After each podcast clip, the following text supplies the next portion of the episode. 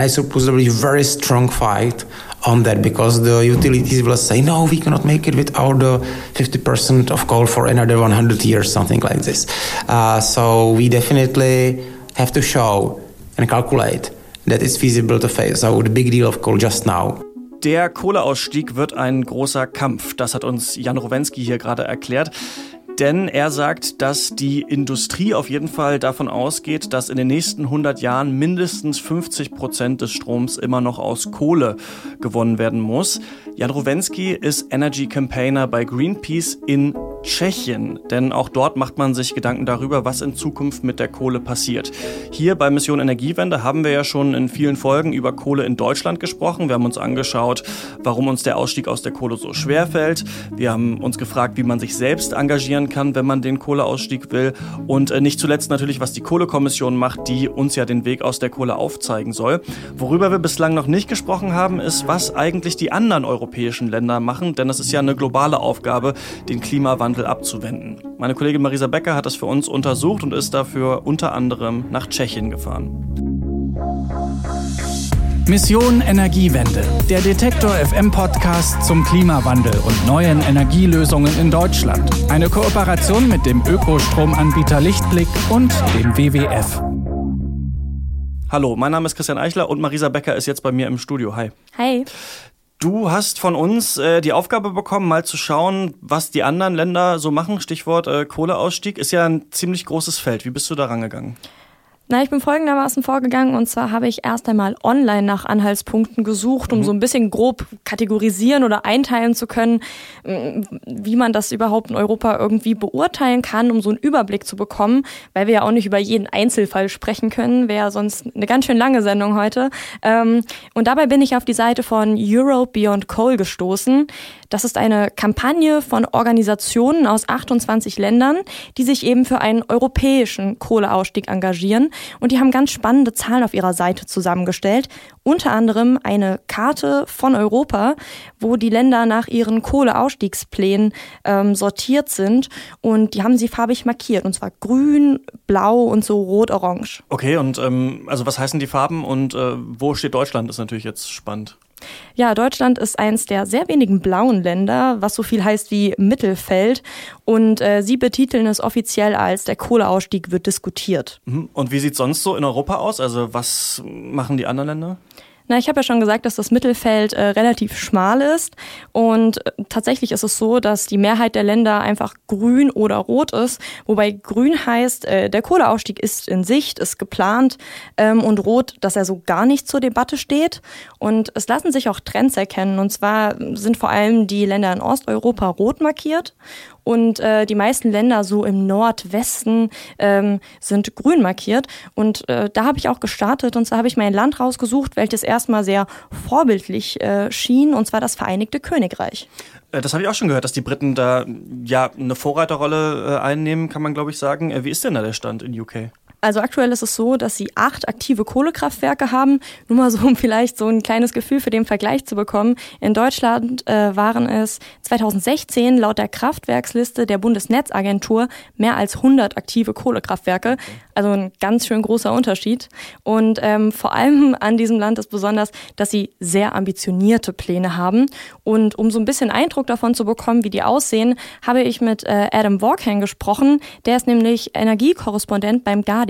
The government has said that it's going to force the last ones to stop producing by 2025, but um, the reality is probably that just for economic reasons that they will probably the last one will probably be like maybe about two years before that. So you know it's definitely coming. They know it's coming. It's just a question of how long they can managed to eke out, you know, for a few years beforehand. Um, so yeah, we know we know it's going to stop then though. Die Regierung möchte also bis 2025 alle Kraftwerke vom Netz genommen haben.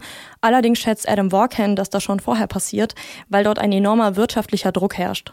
Das finde ich jetzt ganz interessant. Also warum ähm, werden denn Kraftwerke aufgrund von wirtschaftlichem Druck geschlossen? Ja, die Entwicklung gibt es im Vereinigten Königreich schon einige Jahre, denn da sind einige Gesetze dran schuld. Unter anderem die sogenannte Carbon Tax, die wurde 2013 eingeführt mhm. und das ist so eine Art Emissionssteuer.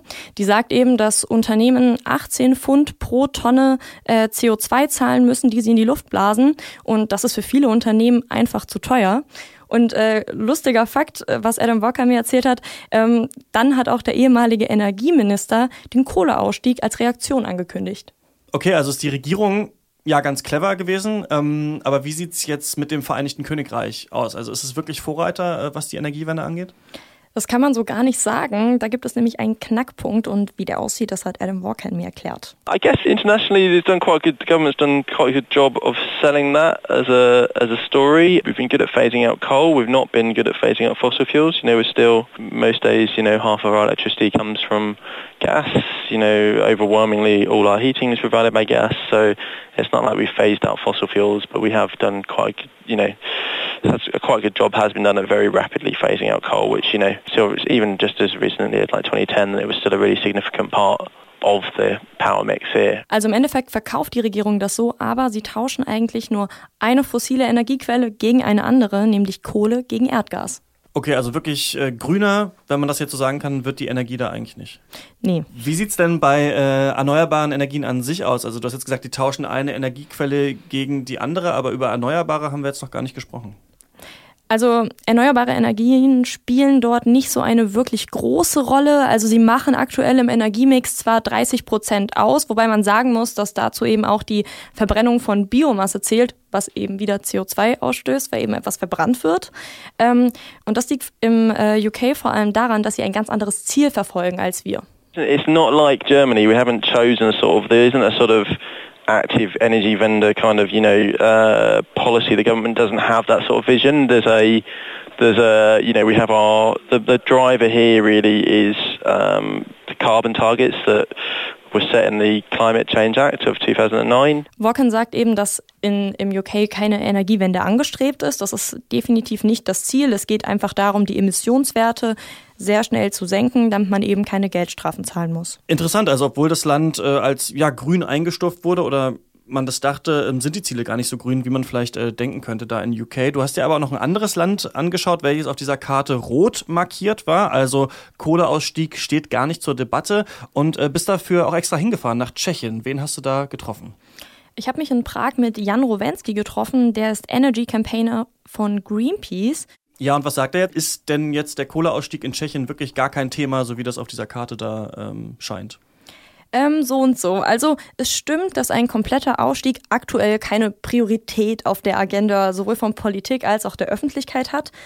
Allerdings äh, gibt es aktuell Pläne, wie man zumindest die Abhängigkeit von der Kohle äh, reduzieren kann und das sogar sehr zeitnah. Quite opposite, because the coal phase out is definitely long-term target. But uh, what's important for me just now uh, to decrease our dependency on coal in next years, which is definitely feasible because the Czech Republic uh, has a huge uh, amount of electricity exported abroad, and uh, we definitely could remove those exports and, uh, and by this uh, cut off approximately one third of our coal production.